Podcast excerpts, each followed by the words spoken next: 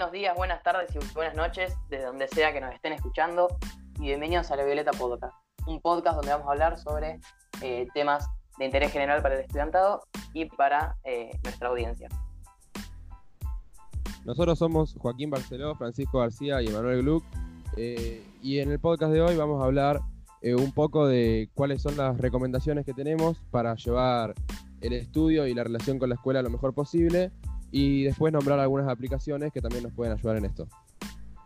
Bueno, como primer punto, estaría muy bueno que eh, desde sus casas se tomen el tiempo, no mucho tiempo, para poder dividir eh, una carpeta o lo que sea en secciones, en el cual pongan, por ejemplo, eh, cada materia o, por ejemplo, si quieren poner todo lo de FIDIC en una carpeta, para poder administrarse bien cuáles son los apuntes y qué van a realizar durante esa semana.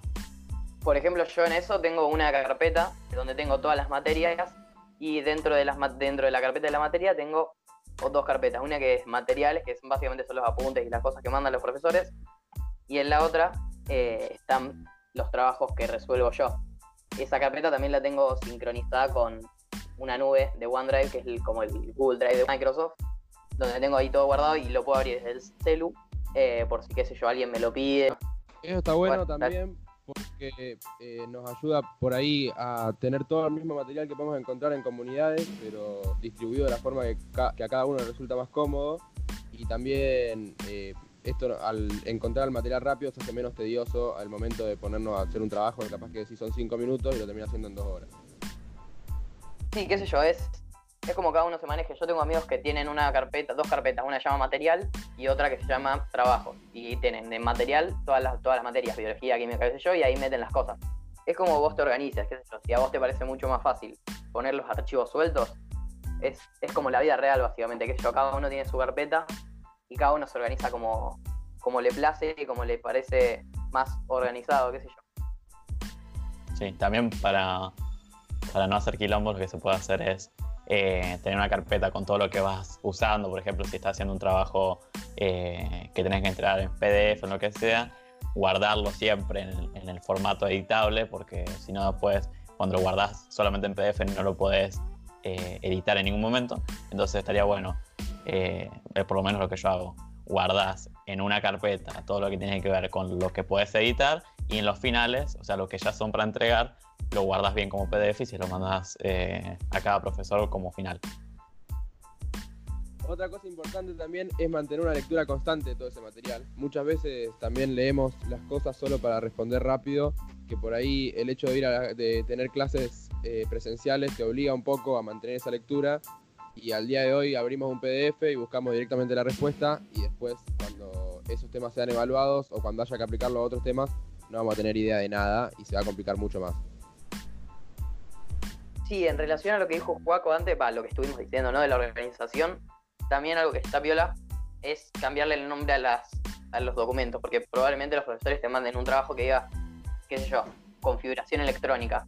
Entonces vos a eso lo guardás y después cuando lo ves decís que esto, no sé si es mi trabajo resuelto o el trabajo que me mandó el profesor para realizar o para hacer. Entonces, eh, de última, cambiar en los nombres de los trabajos para mayor organización. Después se me ocurrió preguntar todo el tiempo a los profesores, porque si no, se, no se vuelve piola este, aunque tampoco está tan piola, va, según yo, el, este asunto en las aulas virtuales o clases virtuales, porque bueno, si no preguntas, se vuelve la clase, es como si fuera una clase en la que el profesor habla y nadie pregunta nada. O sea, yo a veces lo pienso así como lo incómodo que sería una clase en la que el profesor habla y nadie dice nada. Por eso siempre no duden, en nuestro caso del SUB y del Poli, eh, hablar por las comunidades y mandar un, un foro, un mensaje al profe, tipo que todos los profesores que yo le mando, porque yo mando un montón de mensajes, pregunto mucho, tampoco soy muy intenso, pero trato de acá evacuar todo tipo de dudas que tenga. Pero los profesores lo reciben re bien y les encanta que, que cada que preguntes y que interactúes con ellos, porque si no, para ellos también se vuelve feo tener que mandar todo el tiempo cosas sin que nadie le pregunte nada. También hay que tener en cuenta que los profesores están aprendiendo igual que nosotros en este momento eh, entonces también es un poco una ayuda y un trabajo que se hace desde ambos lugares. Y por ahí está bueno esto de preguntar las cosas porque hay muchos errores que también pueden tener profesores en este momento. Eh, toda esta situación, tanto en el envío de archivos como en el material en sí. Y Y tener en cuenta eso también te saca un poco el miedo por ahí para los la gente de curso más chicos, hay que sacarse el miedo de preguntar y que el profesor también, por lo general, están todos muy predispuestos a, aceptar que tienen esos errores y después intentar corregirlos. Sí, a veces también pasa que eh, si no preguntás y buscas por otro medio, eh, puede ser que lo resuelvas de forma diferente al profe y tal vez el profe no, no sepa cómo hacerlo o si la información está bien en un ejercicio, no sé, de matemática o lo que sea, de, de contabilidad o todo lo que tenga que ver por ese estilo de que hay formas diferentes de resolver los ejercicios, eh, está bueno preguntarle cómo, lo, cómo hacerlo al profesor, porque tal vez tiene otra manera, tal vez más fácil o tal vez eh, para poder entenderlo mejor con lo que estamos relacionados, relacionando de cosas anteriores, eh, en vez de buscar por Google o por donde sea la información de cómo resolverlo. Sí, qué sé yo, yo tengo muchos profesores que por ahí se equivocan y no es culpa suya, porque qué estamos todos en esta, capaz que a nosotros nos cuesta menos porque estamos acostumbrados a usar la compu, a usar el celu, en cambio ellos no, tipo, capaz no sabes, pero estuvieron dos días para hacer un trabajo práctico y por eso lo mandaron con mucho tiempo de alteración. Bueno, por mi parte, lo último que quería decir en cuanto a esto las recomendaciones es trabajar en grupo. Por más que el trabajo práctico te diga individual, tampoco te estoy diciendo que rompas las reglas, pero hacerlo en grupo, trabajar con un compañero, preguntarse cosas entre ustedes, que yo lo hago, sirve una banda, porque primero que te nutre una banda y sirve mucho más el, el aprendizaje a distancia así. Y por otro que te va a ir mejor, claramente, porque si entre los dos, porque capaz que a vos hiciste algo bien y esa persona lo hizo mal y esa persona se va a beneficiar en eso. Y también puede pasar lo mismo, que vos lo hagas mal y esa persona lo hizo bien, entonces te lo puede pasar. Que no es lo mismo que pedirle el trabajo entero, sino que trabajar juntos para ver qué onda. Intento acercarnos lo más posible a la presencialidad, que es lo que hoy en día no tenemos, pero bueno, eh, también hay que tener en cuenta, nosotros en clase nos dicen hagamos un trabajo individual y no hay forma de que no le preguntemos al compañero de banco. No hay, ninguna situación en la que eso no suceda. Entonces no hacerlo ahora por una cuestión de distancia también por ahí quita un poco el vínculo, que es lo bueno que tiene la presencialidad y la herramienta de charlarlo todo el tiempo y también la mayoría de las recomendaciones que estuvimos dando hasta ahora nos acercan un poco a eso está bueno ese vínculo se sostenga lo máximo posible porque es lo más lindo también de la secundaria y lo más importante que uno aprende. Bueno, y nada de eso, que sean organizados a la hora de manejarse con las aulas virtuales. Y bueno, para cerrar esta parte del primer episodio de la Violeta Podcast, queríamos poner una canción de eh, una banda rosarina, que quizá probablemente sepan que varias veces vino al superior a tocar en subacústicos. Los locos trabajan en una banda, tienen re lindas canciones. Y bueno, hace poco sacaron su primer tema en, Spotify que se llama Atrapado.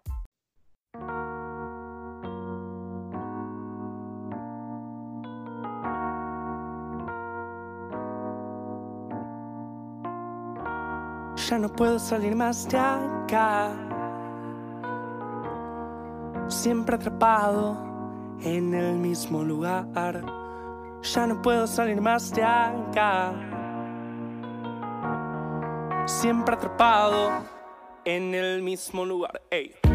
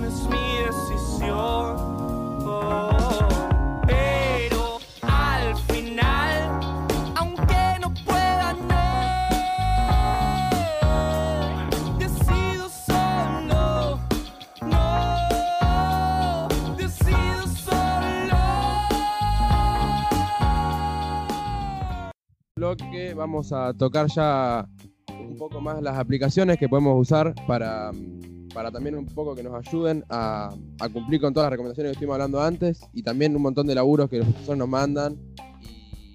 Y si bien se pueden hacer de un montón de maneras, eh, estas herramientas capaz que nos lo facilitan un poco. Y bueno, nada, nuestras recomendaciones eh, en ese sentido. Bueno, arranco yo, arranco con eh, una aplicación de Google, se llama Google Go, que es eh, un buscador, como cualquier buscador, pero que lo que tiene de peor es que vos podés eh, escanear cosas y buscarlas en Google. Es decir, te dan un documento, vos lo escaneas y de ahí lo buscas. O un apunte o lo que sea. También es, eh, tipo, es mucho más rápido que los demás buscadores. Después, OneDrive, que es la aplicación, como dije antes, de Microsoft, está muy bueno porque en la compu siempre te viene y bueno, como dije antes, lo puedes tener en el celu y se lo puedes mandar a alguien y es mucho más fácil. Después, eh, también para escanear Office Lens, que es eh, como si fuera el, es el, el escáner de Office, la, básicamente los que hicieron Word, Excel, PowerPoint y demás, que lo que tiene es que eh, cuando vos sacas la foto automáticamente te lo convierte o en PDF o en Word. Entonces vos podés, eh, hay, hay profesores que te piden las cosas en Word, entonces lo escaneas ahí y te lo, se lo mandas en Word. Eh, bueno, y por último, agenda escolar, que es, eh, es muy conocida, creo que está. Que bueno, que como dice la palabra, es una agenda escolar que lo que hace es organizarte todo lo que, o sea, vos pones los profesores, las materias y todo, y te lo organiza repiola, y te manda notificaciones todos los días, las veces que vos quieras. Eh, nada de eso, qué sé yo, básicamente que traten de economizar su teléfono lo máximo, lo máximo posible eh, y que eh, no se llenen de aplicaciones al pedo y que pongan las aplicaciones justas, pero que les sirvan, que no tengan, obviamente en cuanto a la educación, ¿no? Después si quieren tener Instagram, Twitter, lo que sea, obvio. Eh, pero me refiero en cuanto a la educación, que no tengan aplicaciones que no van a usar porque después se llena el celu y problemas. Nada, eso por mi parte. Problema que tengo todo el tiempo. Sí, boludo, por eso te digo. Nunca se va la Bien. notificación del queda poco espacio y me dice instalate esta para videollamada, instalate esta para esto y. Eh, para mí la aplicación más importante para no para cualquier para los alumnos de cualquier escuela, pero sí eh, los que dependemos de la universidad eh, o, de, escuelas que tengan que tengan sistemas eh, como comunidades que dependen de Moodle. La aplicación de Moodle es prácticamente tener comunidades en el celu, lo cual está muy bueno más que nada porque te llegan todas las notificaciones que comunidades eh, automáticamente no te las envía al tenerlas en la compu. Y el tema de manejar el calendario y el tablero de comunidades en el celu, por lo menos para nosotros que estamos acostumbrados, es mucho más fácil. La verdad que te soluciona la vida si te puedes organizar bien con eso. Eh, toda la mayoría de los problemas que generan comunidades la, en la aplicación prácticamente que se resuelven. Eh, en Moodle vos lo podés abrir siempre eh, y podés al menos ver las cosas que te mandan los profesores por más que la página esté caída, viste que a veces se cae la página. Bueno, vos con Moodle podés entrar y ver todo lo que te mandan, no puedes mandar nada ni hacer nada, así por así decirlo, porque bueno, la página está caída y no andan los servidores, pero podés ver las cosas. eh, en la compu no podés porque te aparece el contador del horario cuando va a abrir. Eh, Joaco, no sé si querés contar tus eh, las aplicaciones que vos querés recomendar y después yo me dedico específicamente a las videollamadas. Genial. Bueno, eh, por mi parte tengo tres aplicaciones que están muy buenas por el lado de, de escanear, que son eh, Simple Scanner, que está muy buena porque aunque tenga una sombra en la imagen, por ejemplo, siempre que sacamos eh, una foto, queda la sombra de la luz por, eh, que refleja el teléfono, bueno, queda siempre una sombra. Entonces lo que hace la aplicación es automáticamente cuando saca la foto cambia todo el color eh, de fondo y lo pone todo en blanco. Entonces te separa el texto de lo que sería la sombra y queda siempre eh, parejo, por así decir. Después es- está Adobe Scan, que lo que hace es que no necesitas en ningún momento sacar una foto.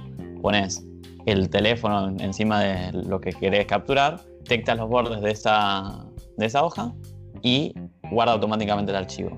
Y por último está la aplicación de Office, que vos podés escanear el documento y automáticamente guardarlo como un archivo PDF o Word o Excel o lo que sea. Y queda guardado en tu teléfono y lo puedes reenviar después a tu compu. Buenísimo. Eh, hay algo que genera muchos problemas que son las videollamadas. Está todo el mundo hablando de los problemas que tiene cada una de las aplicaciones y cuáles son los beneficios y usemos esta, usemos esta. Yo creo que cada vez que hacemos una videollamada probamos tres aplicaciones distintas. para la función que se quiera utilizar, eh, cada aplicación tiene sus beneficios y sus, sus pros y sus contras, digamos. Pero algo que es muy importante tener en cuenta es la seguridad. Primero que nada, para mí es re importante como en cualquier aplicación usar contraseñas distintas. Y por ejemplo, en Zoom que te pide contraseña para las sesiones, que puedes ponerla o no, siempre utilizarla, sin ninguna duda. Eh, después también por otro lado está bueno que eh, se intente programar eh, reuniones que sean, recurrentes por lo general el mismo link cuando haya que reunirse con la misma gente o con el mismo objetivo. Así un poco también se vacía esto de, de que haya tantos links dando vuelta y tantas, digamos, tantas opciones de vulnerabilizar eh, esta seguridad de la que hablamos. Después algo que es importante también es cuando compartimos pantalla y compartimos archivos, eh, intentar hacerlo lo menos posible, intentar hacerlo por otros medios, los archivos los podemos compartir tranquilamente por WhatsApp, ya que también esto de tener la pantalla abierta, compartida en una videollamada, te puede generar un montón de problemas. Y lo más importante para cerrar es que cuando te pasen un link de Zoom, no entres así nomás, o de cualquier aplicación, pero principalmente de Zoom, no entres así nomás eh, sin ver por lo menos que esté verificado ese link. Eh, para, para, asegurarte que, que, la videollamada tenga las medidas de seguridad necesarias, por lo menos mínimas. Digamos, no, esto no te va a resolver nada, no, no, va a hacer que no te roben nada, no va a hacer que no te hackeen, no te va a resolver qué aplicación usar y cuál no, pero al momento de usarla, cuando no quede otra, porque se queda otra, intentemos tener la mayor medida de seguridad posible. Digamos. Sí, siempre que pones el link arriba a la izquierda del buscador te pone un candadito. Cuando ese candadito está cerrado es porque está bien la página. Nada, eh, ¿vos, Paco, querías decir algo? Eh, sí, también recomendar algunas eh, aplicaciones de videollamadas que tal vez no son tan conocidas y tienen algunas funciones que están buenas, que no sé, son el ejemplo de Meet, que está muy buena, que se empezó a usar de poco, es el reemplazo de Hangout de parte de Google y eh, te permite acceder sin necesidad de crear una cuenta, sin hacer nada, puedes acceder directamente a ese link, que está seguro evidentemente desde Google, y eh, te puedes asegurar hacer una videollamada muy rápida, una forma muy rápida, sin que nadie necesite registrarse. Después también está LARK, que es L-A-R-K, que la función buena que yo le encuentro es que puedes compartir eh, no pantalla directamente, sino las anotaciones que quieras hacer desde la misma aplicación, compartir un calendario que va a quedar en la misma aplicación y si tienes notificaciones activadas, podés recordar hacer una videollamada o hacer esto en casa o hacer otra cosa, entonces para hacer eh, trabajos prácticos, todo lo que tenga que ver con una actividad que se tenga que hacer de varias personas, está muy bueno desde ese lado.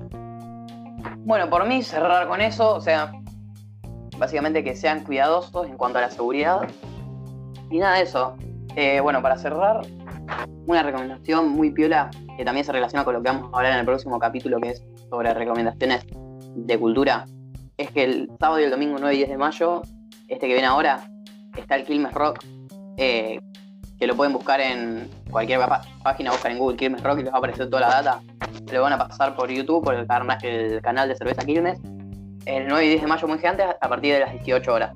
Van a estar bandas re piolas como Ataque 77, Babasónico, Banda de Turistas, Versuit, Tiro y los Persas, Conociendo Rusia, Dante Spinetta, una banda, él mató a un policía motorizado, un montón de bandas re piolas y que nada de eso. Eh, bueno, y síganos en nuestras redes sociales, en Instagram arroba violeta.cesup, en Twitter arroba y eh, en donde van a poder encontrar nuestro podcast en www.bancor.fm barra la violeta. Aprovechen también las redes sociales, eh, comunicarse con nosotros, a ver, porque nos interesa saber su opinión sobre este podcast para tenerlo en cuenta en el próximo. Sobre temas también que les parezca importante que tratemos en, o importante o piola que tratemos en los podcasts.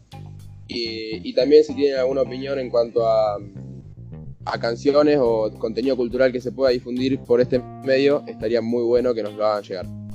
Y por último, una cosa que me dio por decir, en el link de nuestra biografía de Instagram hay un, hay un enlace que van a abrir una carpeta de Drive en donde están, vamos a abrir un Google Docs, un documento donde van a estar todos los links de las cosas que hablamos acá, eh, bueno, de todo lo que tenga que ver con el primer rock y, nada, eso.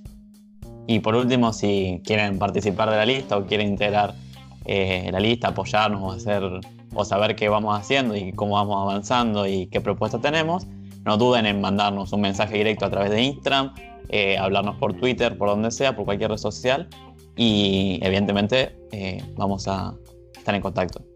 Bueno, para cerrar, vamos a poner ya una canción que es de Cortito Infunky, una banda local, que es súper recomendable, tiene canciones eh, tal vez no tan conocidas, pero que estaría bueno difundirse porque tiene una letra buena, por así decir, y pegadiza, vamos a decirlo. Eh, y nada, para cerrar, Menta de Gordito Funky.